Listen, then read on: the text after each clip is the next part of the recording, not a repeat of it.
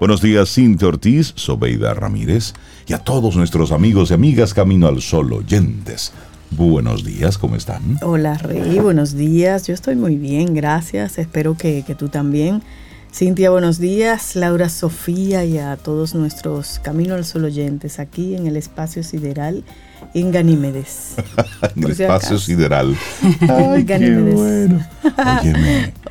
Y, ya que dices eso, tremenda la fotografía que revelaron en el día de ayer, que develaron. Sí, sí, sí, sí. El presidente Joe Biden daba, mostraba las imágenes de muchas galaxias. Óyeme, eso está chévere el telescopio web, pero es hoy cuando la NASA, en una transmisión en vivo, va entonces a dar a conocer todas las imágenes del universo profundo. Es decir, que hoy puede suceder cualquier cosa. Miles de galaxias, incluidos objetos más tenues jamás observados en el infrarrojo, han aparecido por primera vez en esta vista captada por Webb. Cintia, a mí me resulta el James sospechoso eso. ¿Qué, ¿Qué, te resulta? Que el presidente Biden, el presidente mm. de los Estados Unidos, dedique tiempo a mostrar una foto de la galaxia. Un hombre que tiene tantos líos allá en Estados Mira, ese, ese telescopio, ese telescopio, hay que pensar en otras cosas a veces, sobre, hay que e- por, eso empezamos el sí Un telescopio de 10 mil millones de dólares, hacer ese proyecto, ese aparato que está por ahí recorriendo el universo y enviando esas imágenes. Bueno, pues ha dado, ha dado una imagen que, realmente tiene a los científicos felices, desconcertados y a nosotros público general nos y oye, este te va a gustar, sí. ¿Qué nos va a gustar? Lo que dijo Biden cuando presentó la fotografía. Déjame decir que ese es el telescopio, nos referimos al telescopio ah, James Webb. Y que este, bueno, es el mayor telescopio que se ha lanzado jamás al, espacio. Y que esta fotografía muestra cientos de galaxias. Cada puntito es lo que conocemos aquí como Vía Láctea, Venus, Tierra, Marte, Júpiter, Saturno. Y nosotros ni nos vemos. Ahí hay varios, ahí hay muchos. Pero oye, oye la frase de, de Joe Biden cuando presentó la foto. todo hay que leerlo, señores, bien. Podemos ver posibilidades que nunca nadie ha visto antes. Podemos ir a lugares a los que nadie ha ido antes. Bueno, nadie de que aquí. Que diga eso nadie de aquí. presidente de los Estados No sé, me llama mucho la curiosidad. Nadie de aquí, porque de por ahí van y vienen. Entonces, pues ya para poner así un poco en contexto, este telescopio espacial James Webb es el principal observatorio de ciencias espaciales del mundo. Webb resolverá los misterios de nuestro sistema solar, verá más allá de mundos distantes alrededor de otras estrellas y explorará las misteriosas estructuras y los orígenes de nuestro universo y nuestro lugar en él.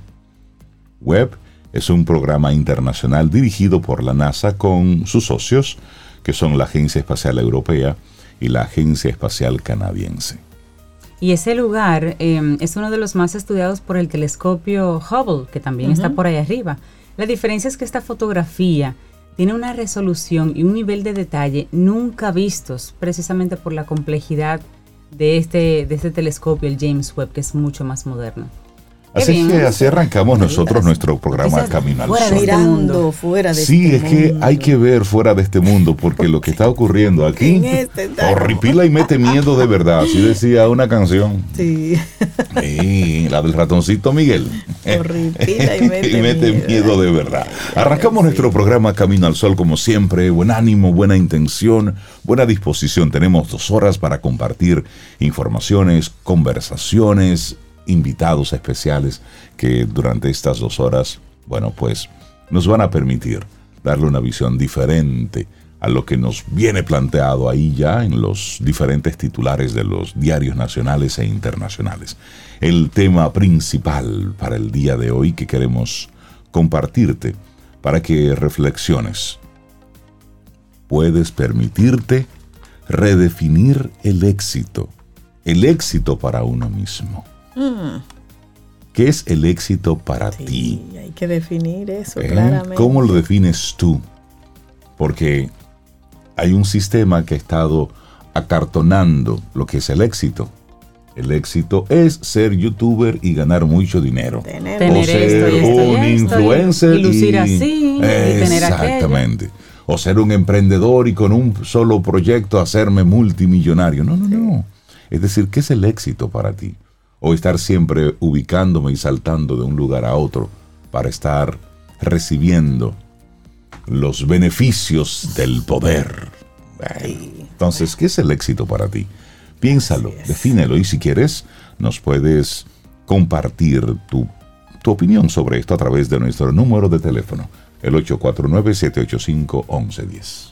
Y a través de ese número nos compartes qué es el éxito para ti. Y si estás alineado con lo que es ese éxito para ti o te vas a alinear a partir del programa y la sugerencia del día de hoy. Iniciamos Camino, al Sol. Estás escuchando Camino al Sol.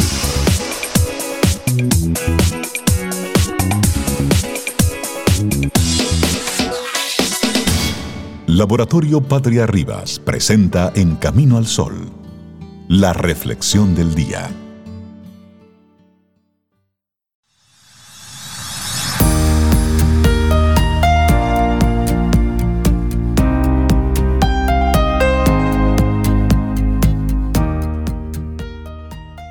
La gente con meta triunfa porque sabe a dónde va. Earl Nightingale. Eso es así. Claro. Clarísimo. Porque el que no sabe a dónde va, ya llegó. donde quiera que llegue está bien. Y está bien. Ya llegó. Exactamente. Nuestra reflexión para esta mañana, finalmente, mm. ¿qué es el éxito? Sí, Vamos buena a responder esa pregunta. Porque oímos hablar de éxito en todas partes. Se supone que es el propósito final de todas las acciones que emprendemos y utilizamos la palabra éxito mecánicamente. Queremos ser profesionales exitosos, formar una pareja exitosa, alcanzar el éxito económico y así. Sí, queremos todo eso, pero exactamente a qué llamamos éxito y sobre todo, cómo medir cuánto éxito es suficiente. Qué tremenda pregunta. Y se ha generalizado la idea de que alcanzar el éxito es no tener que preocuparse por nada. Eso sería para muchos el éxito. Que en tu familia todo funcione como un reloj. Como un reloj suizo, sobre todo. Sobre todo o puedas comprar lo que se te antoje sin hacer sumas o restas. Sino, deme eso, hágame el favor. Y, no averiguar cuánto, cuánto es. Que los demás halaguen tu labor y consigas un cargo directivo. O seas popular o famoso o youtuber o tiktoker. Influencers. Podríamos contar con los dedos de la mano a quienes tienen todo eso, la verdad. Entonces, la pregunta obligada, hay que hablar del el éxito o los éxitos. Mm, y esa sí es una buena pregunta. ¿Te has preguntado alguna vez qué es realmente el éxito para ti? Lo normal es que nos sumemos a esa idea común que nos indica que es exitoso quien tiene mucho. Usualmente no nos detenemos a pensar por qué tantos ricos, famosos, premiados y seductores viven en medio de la infelicidad. Aunque exista ese patrón de éxito más o menos generalizado, en realidad, lo que es exitoso y lo que no lo es depende mucho de factores subjetivos, de sentimientos mucho más profundos que esa capacidad de compra y todos esos elementos que ya hemos señalado. Cada quien debería tomarse la tarea de definir y redefinir a lo largo de su vida cuál es el éxito que busca no se puede hablar de una forma de éxito como tal, sino de muchas formas en que las personas logran ser exitosas. También hay diferentes maneras de ser exitosos, según el contexto en el que vivamos y el momento de la vida que estemos experimentando. La palabra éxito viene del latín exitus y significa final o término. Los ingleses adoptaron esa palabra como exit, y es la que ves en la salida de todo espacio cerrado. Si vamos a su acepción original, éxito es todo aquello que pone fin a una carencia o a un sufrimiento. Mm, me gusta, me gusta esa forma. Pero ¿cuáles son esas características del éxito? Bueno, a pesar de que el éxito es una noción compleja y subjetiva, podemos identificar características comunes en las aptitudes de personas que se asumen como exitosas y vamos a compartir algunas como la motivación. Es uno de los componentes esenciales para que el éxito ocurra, ya que de allí proviene la energía y determinación para lograr lo que deseamos. También la curiosidad y la creatividad. Estas representan otra característica común en la búsqueda del éxito, pues son factores que permiten que el trabajo propio sea distinguido y sobresaliente. También están la persistencia y la perseverancia, dos aspectos claves del éxito, ya que nos permiten afrontar las dificultades que aparezcan en el camino, y la visualización del resultado. Sin una meta clara, es difícil que mantengamos el foco y la determinación. Todo aquel que aspire al éxito debe saber qué es lo que quiere, a dónde quiere llegar, cómo se ve más o menos el éxito que ellos quieren. Pero algo importante es medirlo también. Así como no existe un solo significado para la palabra éxito, tampoco hay una sola manera de medirlo. Y en estricto sentido, siempre, hasta el día de la muerte, nos hará falta algo. Algo no tendremos.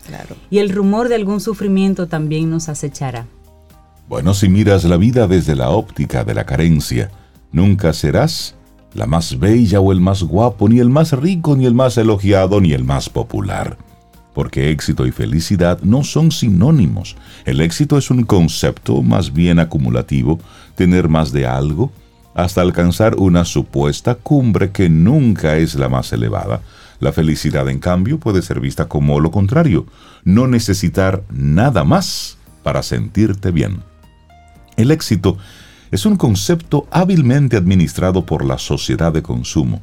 Es uno de esos atributos que adquieres más para exhibirlo a los demás que para disfrutarlo en la intimidad de tu corazón. Es para usted estar haciéndole pendilú al otro. Probablemente se trate de una idea que corresponde más a la esfera del poder y de la economía que al mundo del bienestar emocional. Oye bien por dónde va todo esto. Interesante. Y lograr lo que nos proponemos no siempre es el final feliz de una historia. Dice el viejo aforismo, ten cuidado con lo que deseas, porque podrías conseguirlo. Agregaría que nunca es malo lograr lo que se desea, siempre y cuando sea una meta elegida libremente y no impuesta por una cultura que busca productividad y se basa en la competencia entre unos y otros para lograrla. En ese sentido, éxito es obtener lo que libremente se desea sin otro propósito que el de ser más feliz y dormir más tranquilos. esa me gusta. Poner la cama, la cabeza en esa almohada tranquila, cada noche. Ay, sí. que si tocan la puerta de tu casa a las 12 de la noche, tú sabes que es equivocado. Que no es que te andan buscando. o es alguien que viene a hacerte un asalto de lo bueno, de lo que se hace en Navidad. Que no es la Procuraduría. Eso. Bueno, pero mm, hablemos también rápidamente del miedo al éxito, porque hay, hay personas que aspiran al éxito, pero también hay algunas personas que experimentan un temor asociado a las consecuencias y a las responsabilidades que el éxito podría acarrear en sus vidas no tener privacidad, estar siempre en el foco público, que si tú te equivocas, pues todo el mundo se entera y demás. Las causas de esta condición son múltiples y depende de las vivencias y los rasgos de cada persona. No obstante, el miedo al éxito se ha asociado con la creencia, inconsciente o no, de no ser merecedores del éxito, falta de confianza en uno mismo y temor a rechazo social. Asimismo, las personas con miedo al éxito actúan de forma consciente o inconsciente para obstaculizar o arruinar la posibilidad del éxito. Personas que hacen la diligencia y cuando están a punto de conseguirlo, se boicotean. Así es. Y en estos casos la mejor opción suele asistir suele ser asistir con un profesional de la salud mental para entonces solventar este conflicto, porque no podemos hablar de éxito si presentamos miedo al éxito. Sí, y oye esta frase, Cintia, para cerrar, de Albert Camus. El éxito es fácil de obtener, lo difícil es merecerlo. Uf. bueno, finalmente, ¿qué es el éxito? Fue un escrito de Edith Sánchez que compartimos aquí hoy en Camino al Sol. Laboratorio Patria Rivas presentó En Camino al Sol la reflexión del día. Para iniciar tu día, Camino al Sol.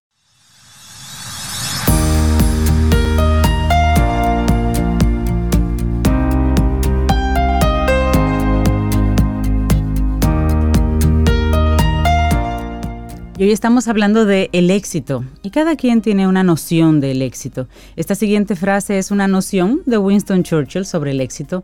Él decía, el éxito es la capacidad de ir de fracaso en fracaso sin perder el entusiasmo. Me gusta esa frase.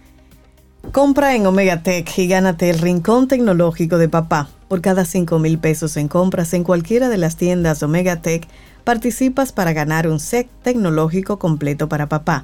Una PC full, monitor, bocinas, impresora, silla, accesorios y muchos premios más para un solo ganador. El rincón tecnológico de papá está en Omega Tech.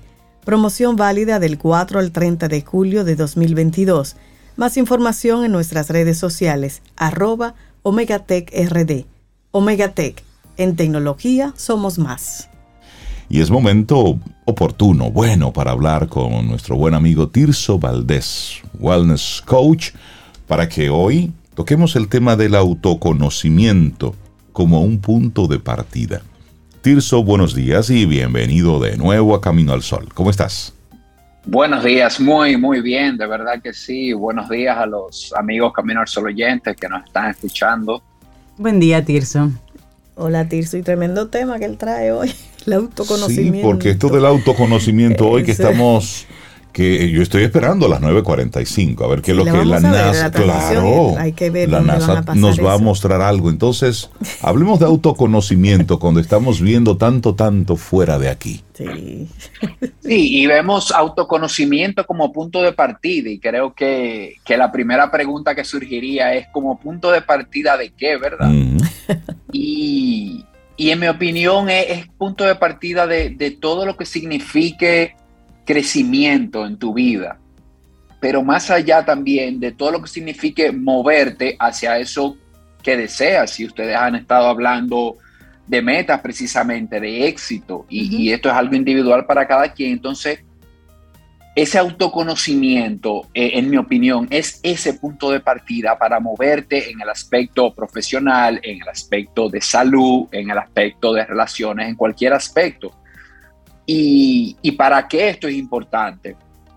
Yo pienso que de manera inconsciente, eh, muchos de nosotros caemos en la trampa de pensar que, que simplemente nos suceden cosas, cuando en realidad vamos gran parte de la vida cosechando lo que en algún momento sembramos, ¿verdad? Conscientes o no. Así es.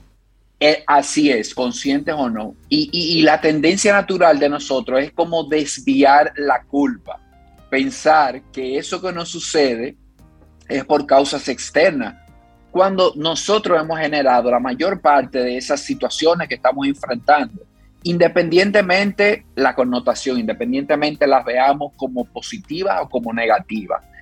Y, y, aunque pueda parecer que esto es una desventaja, realmente no lo es, porque así como podemos generarnos situaciones que no deseamos, también tenemos el poder de empezar a sembrar eso que mañana queremos cosechar.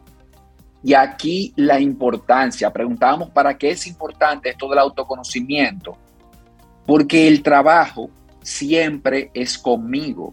Y, y, voy a repetir esto, el trabajo que debo hacer siempre va a ser conmigo, ya que a veces con la excusa de estar aprendiendo, ¿verdad?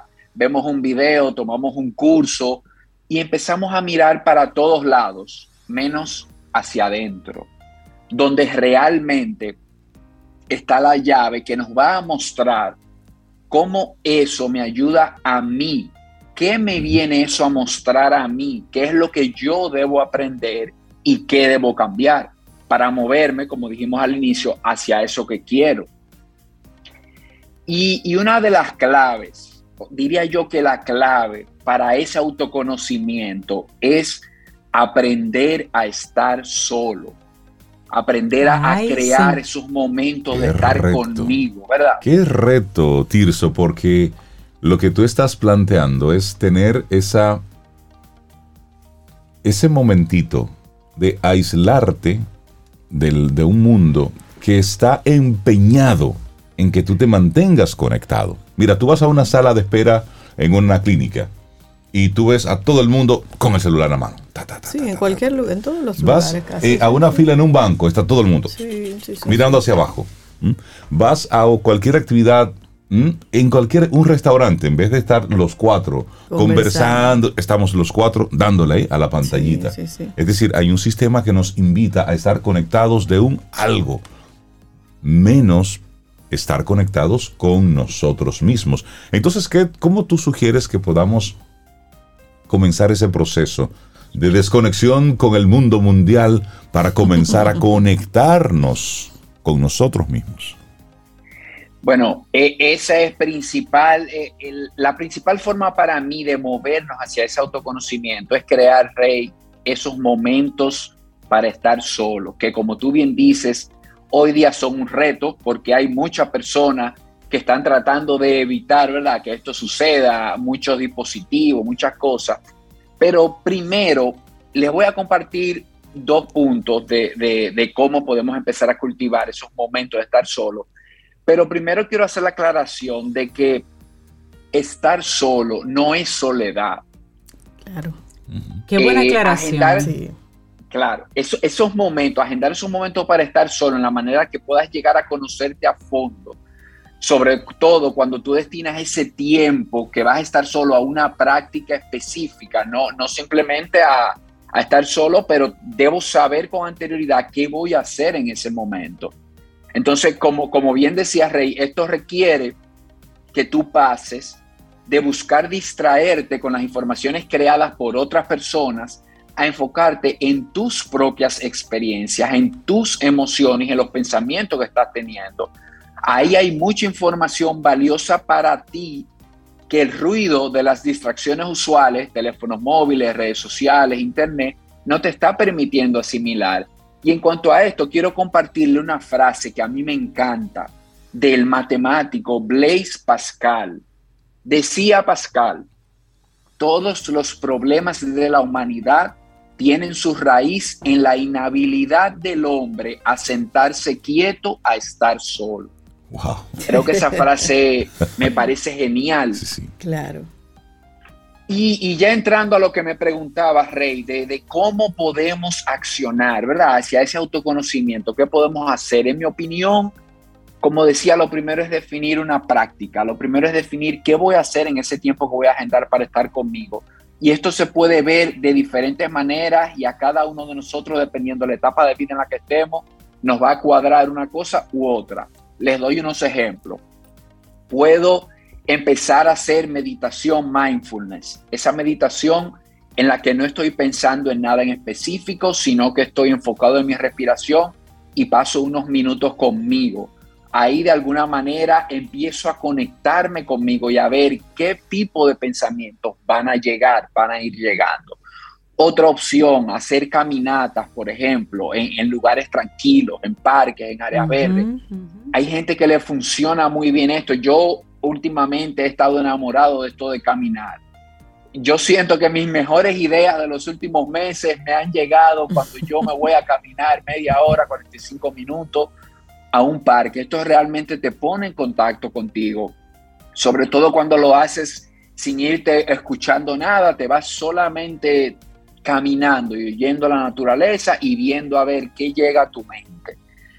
Otra práctica que puedes hacer también es la del agradecimiento. Muchas veces, bueno, pero es que no sé qué voy, qué voy a hacer en ese tiempo. Agradece, porque el agradecimiento te conecta con las cosas que tú valoras. Entonces, tener una práctica de agradecimiento, yo agradezco por esto, por esta cosa, te va a ir conectando poco a poco. Y esta práctica también se puede hacer a través del journaling, de escribir, de llevar un diario de sentarte a descargar de manera escrita lo que estás sintiendo, algo que te sucedió, cómo tú lo ves, eh, emociones, cómo te estás sintiendo en el día de hoy, por qué tú entiendes que te estás sintiendo así. Todas estas prácticas pueden empezar a conectarte. Y, y hay una también que a veces no pensamos en ella, y es que hay personas que me dicen, mira, Tirso, yo no puedo meditar, yo no puedo sentarme a escribir porque todavía no siento que puedo sacar ese rato. Entonces, hazte de servicio, vete a ser voluntario de algún sitio, vete a ayudar a personas necesitadas. Esto también te conecta muchísimo con, con quien tú eres como persona y con las cosas que quieres. Y lo que valoras también, porque eso te da mucha perspectiva de tu propia vida para autoconocerte y valorar lo, que, ya, lo que ya tienes.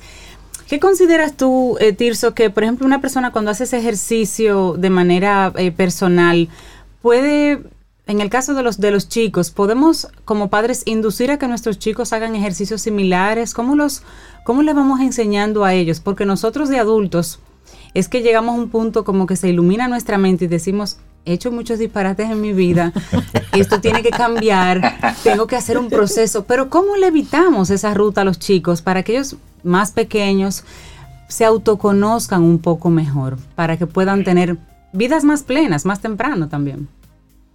La forma que a mí me parece más llevadera con los chiquitos de la casa es hacer ese stop intencional en un momento en el día para respirar, y los enseñando a que muchas veces vemos un poco ansiosos o lo vemos que van de una actividad a otra y están como, como muy rápidos, ¿verdad? Entonces creo que la forma para ellos eh, en que más lo, lo, asimilan es respirando. Mira, vamos a parar y vamos a tomarnos un momentico para hacer cinco respiraciones, por ejemplo, y que puedan hacer cinco respiraciones bien profundas, tú te sientas con ellos, si quieren cerrar los ojos, si no, como ellos prefieren, se sientan cómodos, pero hacen ese, ese momento de ver cómo me siento y quizás hacerle un par de preguntas, cómo te estás sintiendo ahora mismo.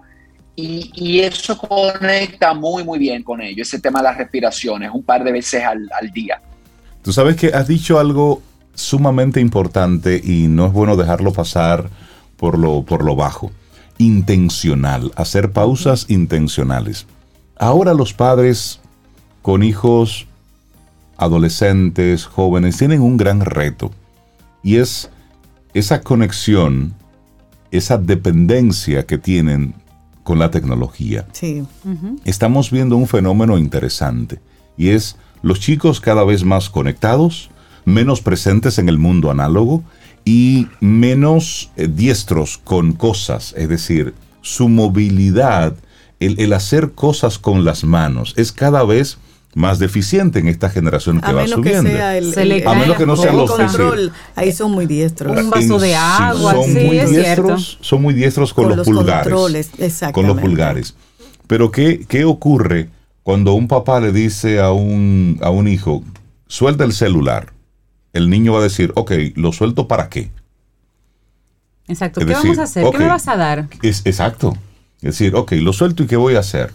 Hemos visto cómo Padres desesperados simplemente quitan el artefacto, ok, pero ¿qué vas a darle a cambio? es decir, no es la forma adecuada. ¿Cuál, es, la, ¿cuál es el elemento sustituto para ocupar ese espacio? Porque si a nosotros como adultos entramos a cualquier red social y se nos pasan 15, 20 minutos, una hora mirando cualquier tipo de tonterías, imagínese usted a un niño a un adolescente, a un joven. Acostumbrado ya a una pantalla. Y que nació en ese momento, que nació con ese artefacto. Entonces, me gustaría que te detuvieras un poquitito más, Tirso, en eso de la, de la intencionalidad. Porque esto del autoconocimiento es desde la responsabilidad de tenerme a hurgar dentro. Y decías, soledad, busca ese espacio. Pero Hablemos un poco de la intencionalidad de ese momento y de ese espacio. Sí, y yo creo, Rey, que hablando de autoconocimiento, hablando de prácticas, creo que esa intencionalidad va muy de la mano con tenerlo en mi agenda para ponerlo eh, eh, eh, en, puntos accionables, ¿verdad? No es, bueno, sí, yo voy a sacar un momento en el fin de semana no, es que en tu agenda haya un espacio ya de manera intencional, separado, para pasar unos minutos al día contigo, haciéndote esas preguntas que son importantes. Yo creo que ahí está la intencionalidad, cuando yo realmente separo un tiempo para estar en esto y un, un ejercicio que me gusta muchísimo también con esto del autoconocimiento es hacer un inventario hacerte un inventario como hacen las empresas todos los años de mercancía, pero tú te haces un inventario de qué realmente es importante para ti. Y creo que, creo que la pandemia, creo que ese 2020 fue un momento donde nos quedó muy claro a muchos de nosotros cuáles son las cosas realmente importantes en nuestra vida y revisar si estas son las que estamos valorando, pero no de boca, no diciéndolo, no de discurso, sino si nuestras acciones están revelando que, que esas son las que estamos valorando. Entonces, algunas preguntas en este ejercicio, en estos momentos que te pueden ayudar muchísimo. Por ejemplo, ¿qué tiempo estoy dedicando a las relaciones más importantes de mi vida? ¿Qué trato le estoy dando a mi cuerpo, le he venido dando a mi cuerpo? ¿El trabajo que estoy realizando me energiza o drena mi energía? ¿Sumo o resto? Por ejemplo, en los diferentes ambientes que yo me estoy desenvolviendo, como esposo, como padre, como empleado, como emprendedor, como dueño de negocio, yo estoy sumando al equipo, estoy sumando a la causa o estoy restando. Y todas estas son cosas que poco a poco me van a ir conectando con esas cosas, con ese autoconocimiento que es individual y que me va a ayudar a moverme hacia cualquier dirección. Sí, o sea que a mí me gusta mucho la propuesta de hacer esa pausa intencional con los hijos, con los sobrinos, con quien sea, pero hacerlo fuera de la casa.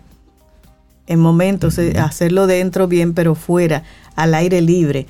¿Ustedes se acuerdan cuando el papá de uno, el tío, quien sea un mayor, le enseñaba a montar bicicleta? Por ejemplo. Eso era una aventura maravillosa. O volar una chichigua. Volar una chichigua, un capuchín. O si está lloviendo, uno hacer barquitos, barquitos, barquitos de papel, y ponerlo en la, en, la cuneta, que vaya quien gana. Cosas así. ¿Tú llegaste a hacer fufu? Claro que sí. Yo era un maestro. Era un maestro en el fufu. De que con las manos solamente la utilizan los pulgares. Vamos a hacer cosas así diferentes. En un parque hay muchas actividades y si no, uno se lo inventa.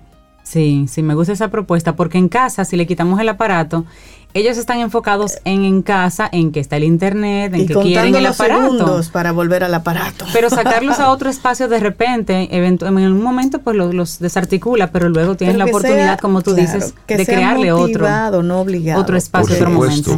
Es que creo que, y ahí eh, entiendo que hacia allá nos lleva a Tirso con esta reflexión del autoconocimiento como un punto de partida somos los padres. Lo que tenemos que hacer primero es ese ejercicio. y luego ponerle una intencionalidad para acompañar a nuestros hijos en ello. Porque no nos estamos dando cuenta, pero la vida se nos está yendo en distracción. La vida se nos está yendo de las manos viendo una pantalla negra. Y las respiraciones son finitas. El tiempo es finito. Y no nos estamos dando cuenta. Y solamente vemos a otros hacer cosas. Y entonces estamos viviendo de espectadores. Y en la vida hay dos cosas. O tú eres protagonista o eres espectador. Y este mundo se está llenando de muchos espectadores. Así es. Y es a lo que entiendo que tenemos que llamar la atención. Tirso Valdés. Hoy el autoconocimiento como un punto de partida. Tirso, la gente que quiera seguirte en holístico, ¿cómo puede hacerlo? Vayan a mi, a mi Instagram, que es holístico RD, y ahí podrán encontrar eh, todo el contenido que, comparto y todos mis contactos a través de holístico RD en Instagram. Buenísimo. Ahí está. Gracias. Un abrazo, Tirso. Feliz día para ustedes. Igual, para ti. Igual para ti. Ten un buen día, un buen despertar. Hola. Esto es Camino al Sol. Camino al Sol.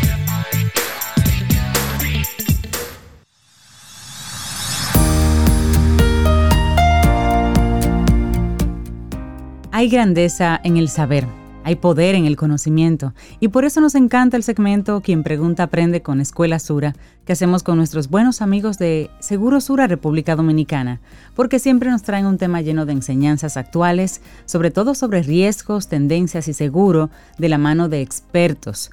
Seguro Sura República Dominicana y este maravilloso segmento Quien Pregunta Aprende con Escuela Sura.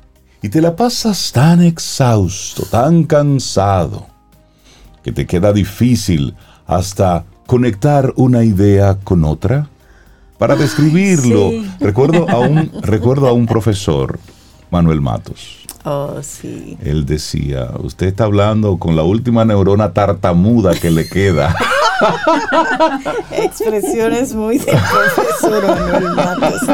Dios de. Le mando un gran abrazo al profesor Manuel Matos. Siempre te manda mucho cariño. Un gran abrazo. Una persona que le tengo mucho cariño. Pero eh, estás así como, eh, como que hay algo que no está haciendo contacto. No conecta. Sí, como que no conecta. Bueno, pues quizás incluso ya has seguido los consejos usuales de expertos. Comer una dieta balanceada, hacer ejercicio, dormir las 8, 9, 10 horas del tiempo necesario y sin embargo... Todo eso lo hace Todo, todo eso lo hace y sin embargo... Resulta que hay ciertos hábitos cotidianos que pueden, pueden estar drenando nuestro vigor sin que siquiera lo sospeches. Son esos saboteadores furtivos de energía. Y ahí hay viejos conocidos como sentarse en una mala posición o aplazar comidas. Mm, eso es muy común. Si en, vez de tú almorzar a la una, a las doce, dejarlo para las, tres, a las cuatro, porque tenías algo. Ah, eso está drenando entonces tu energía vital. Pero también hay cosas, Rey Cintia, que hacemos sin darnos cuenta, sin notarlo, como ahí va, respirar incorrectamente cuando tenemos demasiadas cosas en la cabeza, respirar de forma inadecuada. Y eso lo dijo la psicóloga Uma Naidu al Huffington. Pero también lo dice la doctora Maritza Arbaca. Tiene 10 años diciéndolo. Sí, es verdad. Y otros, y otros colaboradores también que La doctora Sunita también. Sí, también tener demasiadas pestañas abiertas en el computador. No. Guilty. Déjame, ver culpable, culpable. Culpable, me declaro. Muchas de esas pestañas, sí. Y eso lo dice la neuróloga Rana McPhee en la misma publicación del Huffington Post. Pero hay algunos inesperados. Y para explorarlos, eh, hay una conversación con Lila Magabi. Ella es psiquiatra y directora médica regional del Community Psychiatry y de Mind Path Care Centers. Eso es en California. Y la primera de ellas, Cintia, por favor, dale, porque, ah, porque yo no me atrevo. Ah, que la diga yo. porque yo no me atrevo. Pues miren, anoten las series de televisión, las películas y las noticias. Y les explico rápidamente. Ver series o películas es algo que hacemos para relajarnos todos, todos. Sí, sí, sí. Entonces, ¿por qué le preguntamos a la doctora Magabi, pues una conversación escrita, que los expertos como, como ella incluyen en la lista de los posibles factores que provocan el cansancio mental el ver estas cosas, las series de televisión, las películas y las Cuando noticias. es para relajar, seguro lo hace. Pero ella dice, como seres humanos somos criaturas emocionales y muchos somos empáticos y captamos los sentimientos de los personajes de los programas de televisión y las películas. Y pueden recordarnos experiencias dolorosas en nuestra vida, cualquier tipo de deficiencia, de debilidad, de pérdida o de inseguridad. Y todo eso puede provocar muchas emociones adjuntas como tristeza, ansiedad, miedo, ira, que no es tuyo. Ay, Cintia. Es del personaje pero te puede afectar, de Ramírez. Yo lloro a cántaros, pero a cántaros con una película, una serie. Es, tú ah. llorado así. No vaya al cine conmigo a ver algo de lloradera que yo mira. Entonces, ahí está. Cuando miras pues. muchos de esos programas, incluso si no ah. sientes que estás pensando abiertamente en eso, esos sentimientos están bajo la superficie de tu piel y esa cantidad de emociones te inundan y luego tú no puedes deshacerte de eso. Terminó la serie, se acabó. Y, tú vas a colar un café y tú sigues entre los y tú eres, la tristeza. Caminando. Ay, Dios mío. Y lo mismo también para la televisión, leer los periódicos y todas las noticias. Ahí está. Es que ves, las noticias y vienes cargando con los problemas del mundo. Antes yo era obsesiva con las noticias. Ay, Dios mío, yo tenía canales de noticias todo el tiempo. Yo dejé eso hace mucho ya, yo no. Y ella dice que no es que dejes de hacer eso. Sí, pero. Uses una, especie de antídoto. Ella recomienda que si te dejó muy tocado, digamos, el tema que viste, escriba sobre eso. Utilices ahí tu energía creativa y escribe un poquito sobre eso o hazte la pregunta para que salgas de eso. ¿Y por qué me hizo sentir así esa película? No, pero y ajustes. No, mira, yo no voy a ver eso. O me hizo sentir así porque me hizo recordar algo y lo proceses y lo sueltes. Y lo escribe, ya. Exacto. Eso me gusta. Y no te quedes con eso. Bueno, pues aquí hay otro. Los deportes. Atención a los que se sientan a ver todos los partidos del mundo.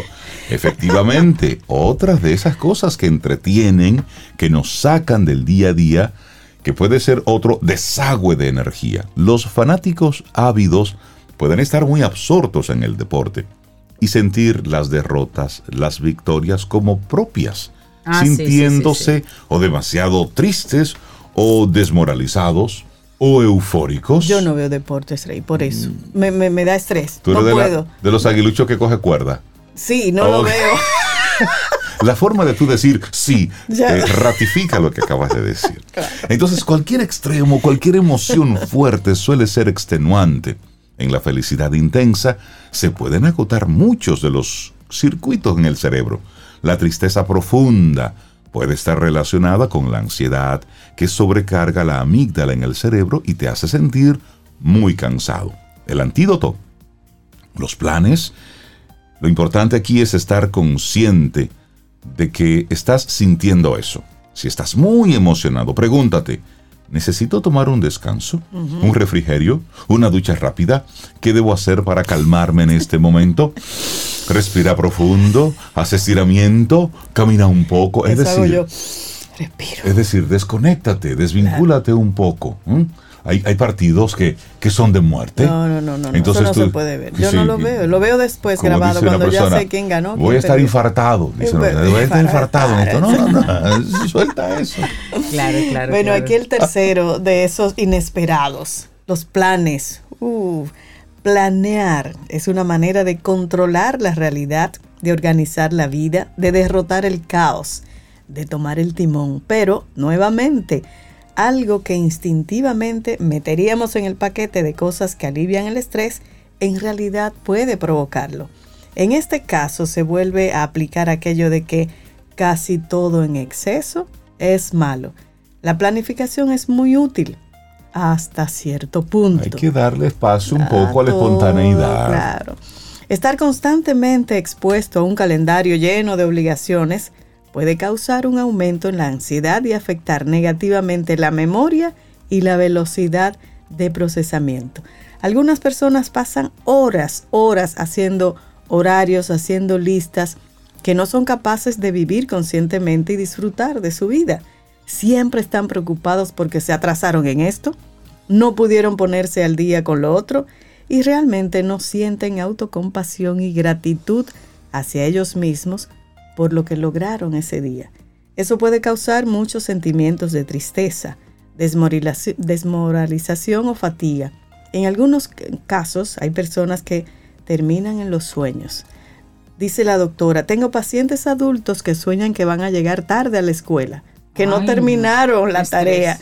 Tienen muchos sueños que los llevan de regreso a la niñez, donde sienten que están constantemente atrasados y eso hace que no se sientan bien en la mañana. Claro, amanecen agotados.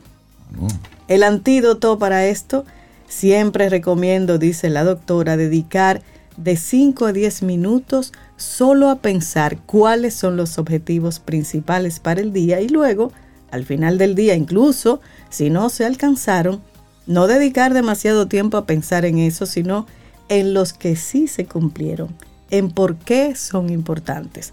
Y la psiquiatra también recomienda no hacer planes con mucha antelación, porque la vida siempre está evolucionando y es importante, como decía Rey, ser flexible, ser espontáneo. que no hay plan. Exacto. Cuando las personas planifican a largo plazo, simplemente anticipan que todo en su mundo extraño va a funcionar como un reloj para alcanzar esa meta. Pero si algo cambia en su familia, en sus amigos, en su trabajo y no pueden alcanzar esa meta, se sienten completamente abrumados. Y un truco es planificar lo obligatorio, es decir, reuniones, citas, celebraciones familiares y dejar el resto del tiempo tan libre como sea posible. Eso Ponerle espontaneidad a la vida. Así es, me gusta eso. Sí, hay que fluir, hay que fluir. Tomémonos un café. Disfrutemos nuestra mañana con Rey Cintia, Soveida, en camino al sol.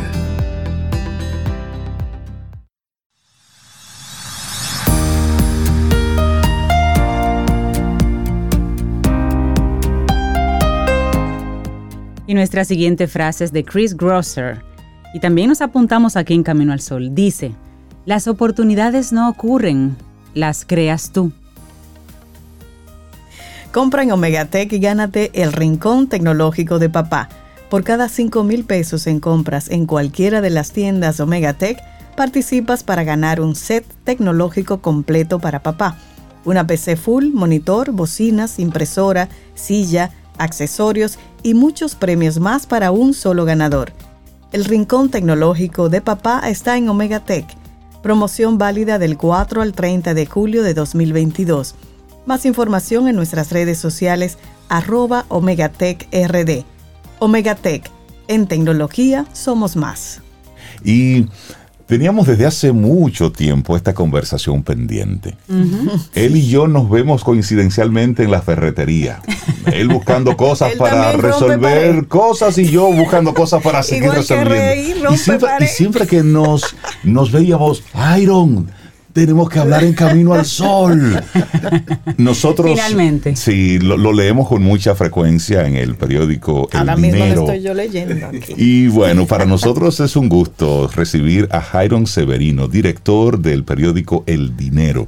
Jairon, buenos días y bienvenido a Camino al Sol. Buenos días a los oyentes amables, gentiles y que nos honran. ¿Verdad que sí? Eh, es importante estar aquí Camino al Sol. Eh, todos los días Camino al Sol. Es importante. Gracias al equipo por esta invitación. Compartir brevemente lo que hemos hecho en esta vida, profesionalmente hablando. Pues soy un periodista de hace poquito más de 20 años, eh, dedicado al área de economía y finanzas. Me inicié en el periódico El Caribe, finales de los 90. Eh, todavía no me había graduado de la universidad cuando me dieron la oportunidad en el Caribe como pasante. Y bueno, pues... ¿Y tú iniciaste en el área de economía eh, directamente? desde el principio. Yo tomé unas breves lecciones de redacción en radio. Ok. Eh, trabajaba en una radio en los finales de los 90 y cuando ya estoy casi graduándome, pues escucho que el periódico El Caribe tiene un programa de pasantía. Pues aplico y entre cerca de 52 eh, que aplicamos, hubo 7 que pasamos. Tú entre ellos, qué bueno. Así que, y hoy esos siete creo que están en los medios de comunicación, parece que no se equivocaron los que seleccionaron en ese momento. Y bueno, pues a partir de ahí se inicia mi carrera como periodista eh, y la verdad que agradezco mucho la oportunidad que me da la sociedad dominicana y los medios de comunicación para ejercer esta profesión tan importante para la vida, el desarrollo de la humanidad. Jairon, pero ¿siempre te interesó el tema económico o simplemente comenzaste por ahí? Voy a, haré una anécdota en ese sentido. Cuando doy mi primera materia de economía en la universidad me pareció aburrida, realmente muy aburrida. Hoy hoy puedo decir que es la materia más divertida que tiene la, mi vida como profesional. explica. Sí, porque la economía tiene mucho que ver con el estado de ánimo de las personas. Sí. Eh, la economía tiene, eh, funciona como el sistema nervioso también. los mercados, los mercados se sobresaltan con cualquier comentario, cualquier especulación. Y el ser humano, con cualquier susto, también, también se pone nervioso. Sí, cierto. Entonces, ¿Qué pasa? Bueno, los mercados están conectados. Ya hoy día algo que pasa en Somalia o en Sudán del Sur o en el Medio Oriente, guerra Rusia-Ucrania, etcétera, todo tiene un impacto local. Porque la economía es global, pero con impacto local hoy día. O sea, vemos como hoy día la, inflación eh, nos está afectando y uno no puede evitar pensar en que cuáles son las razones. Eh, ¿Busco eh, culpables o busco razones? ¿Cuál de las dos? En este caso, la, la, inflación es un fenómeno que nos, nos afecta. Bueno, pues nadie, nadie, eh, nadie está. Nadie eh, escapa a esto. Nadie escapa a esto. Y de hecho, los bancos centrales que en el año 2020 eh, decidieron expandir la masa monetaria, o sea, el dinero en poder de la gente, hoy, hoy día están haciendo lo contrario. Sacándole dinero a la gente para contraer un poco la economía, para de alguna manera u otra eh, eh, hacer que la gente consuma menos, hablando en sentido llano, subiendo la tasa de interés, encareciendo el dinero, eh, emitiendo títulos para que ese dinero que esté en la calle se recoja y no vaya a consumir, que es justamente lo que está pasando hoy día. A propósito de eso, Jairon, la economía que antes era un tema dedicado y exclusivo de expertos, de economistas, y recordamos a, un pasado presidente hablar mucho de la macroeconomía, la microeconomía, y la gente como que no entendía mucho.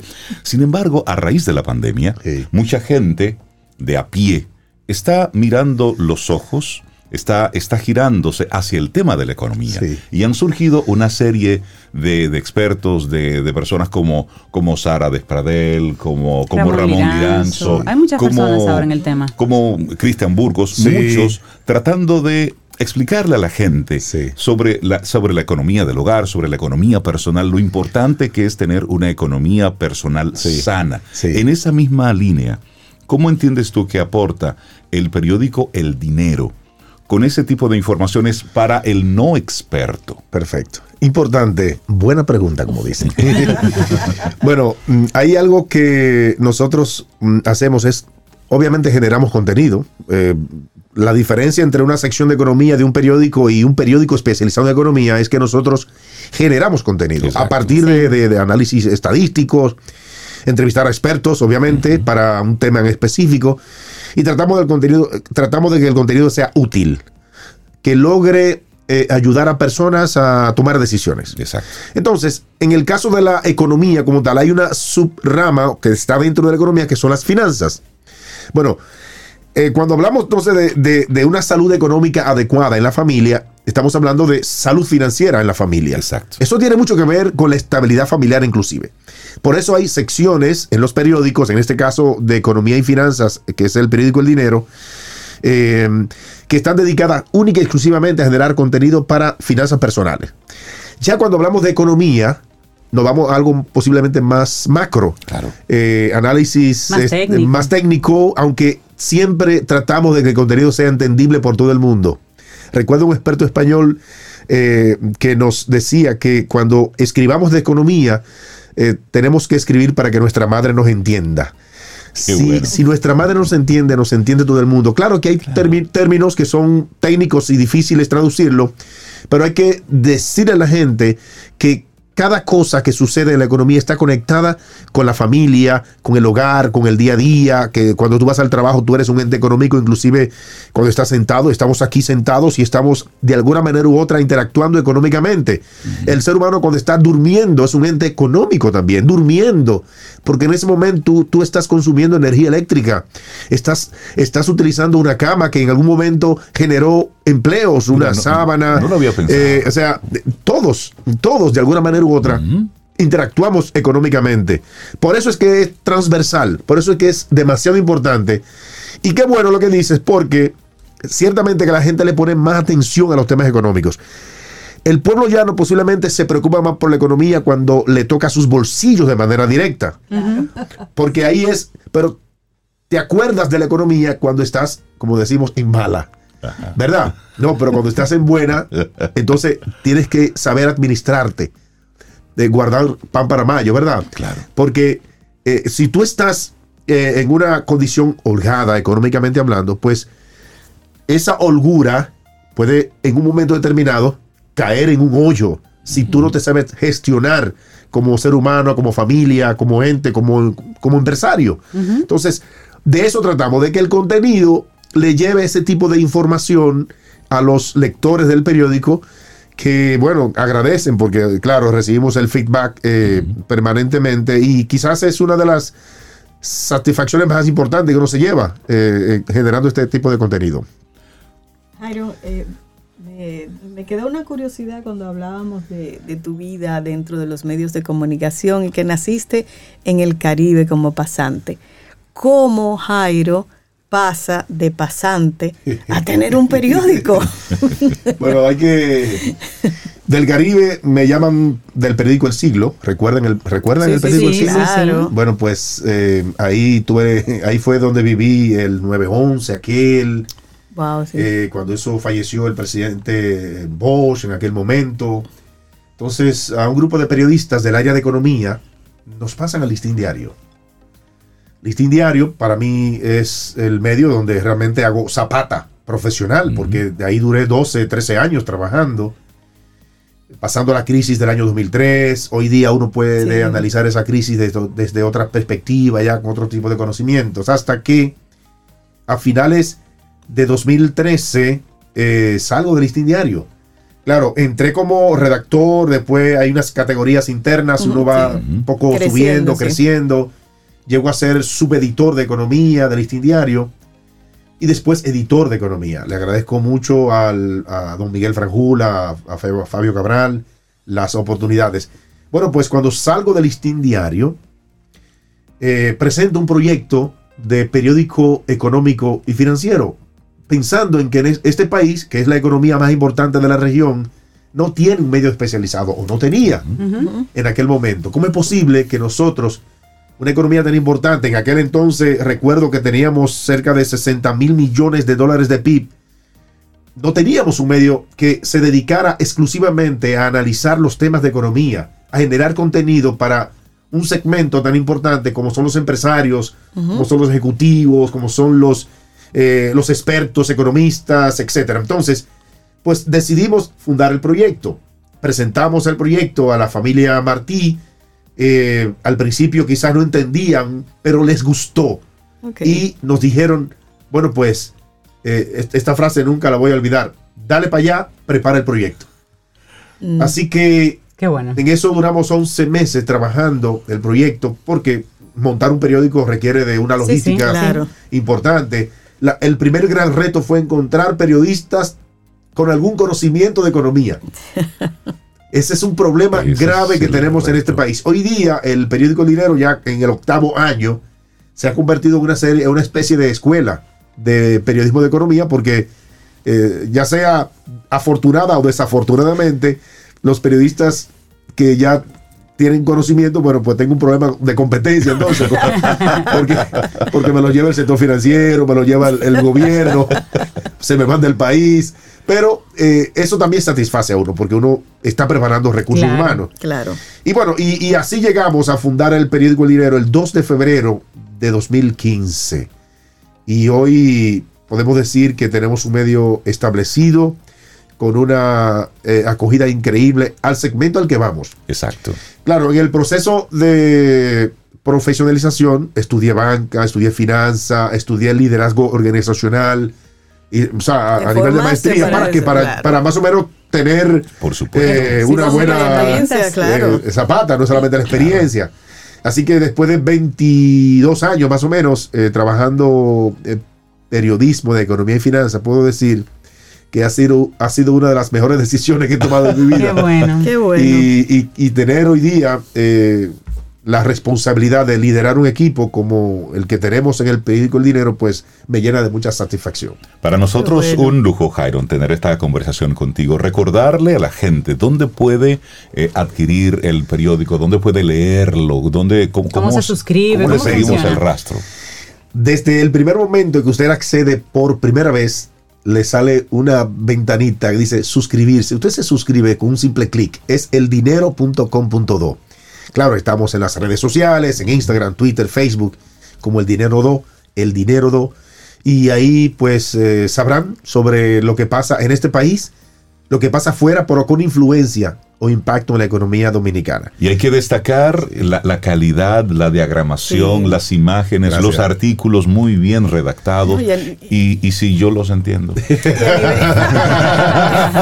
sí, la, edición nuestra la edición nuestra impresa, porque hacemos una edición impresa, todavía hay un mercado que, espera el papel. Sí, eh, Qué bueno pasar las hojas. ¿Verdad que sí? Bueno.